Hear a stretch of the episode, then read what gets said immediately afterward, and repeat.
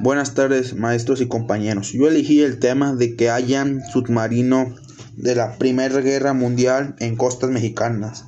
En la playa occidental de la isla Santa Margarita, Baja California Sur, las azuladas aguas del Pacífico guardan secretos de la Primera Guerra Mundial.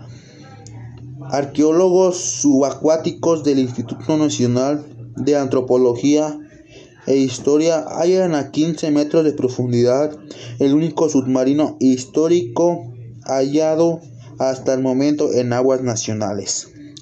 El 6 de junio, de enero, perdón, de 1920, junto a él emprendió su regreso a California en la costa este cruzando por Canal de Panamá al anochecer del 12 de marzo a los dos submarinos navegaban en aguas sudcalifornianas, pero en medio de la tormenta sin posibilidad maniobran encalló a 365 metros de Punta Redonda a la isla de Santa Margarita.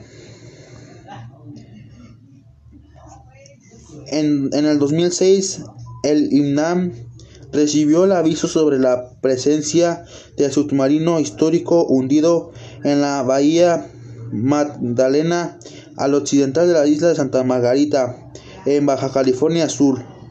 De acuerdo con la información locales, él se, había vuelto a ver tras años cuando pobladores del puerto Alcatraz guiaron al pescador deportivo a lo que hallaron pensaban que era una roca.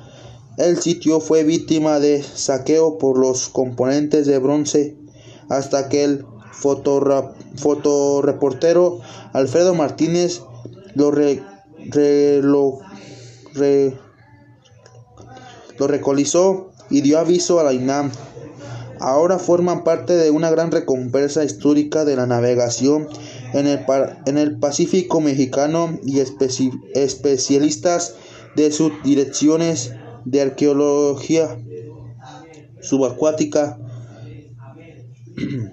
Roberto Junto, titular de las CIA, comenzó de nuevo coloca una pieza del siglo XX al rompecabezas y dio a conocer los avances del proyecto para estudiar y conversar esta embarcación, realizando junto a él arqueólogo Jorge Schmidt de la, de la Unidad de Arqueología de la Marina Norteamericana. Se concibió como una prueba piloto para visualizar al, patrimonio cultural sumergido en beneficio económico de las comunidades cercanas del sitio. Eso sería todo. Gracias.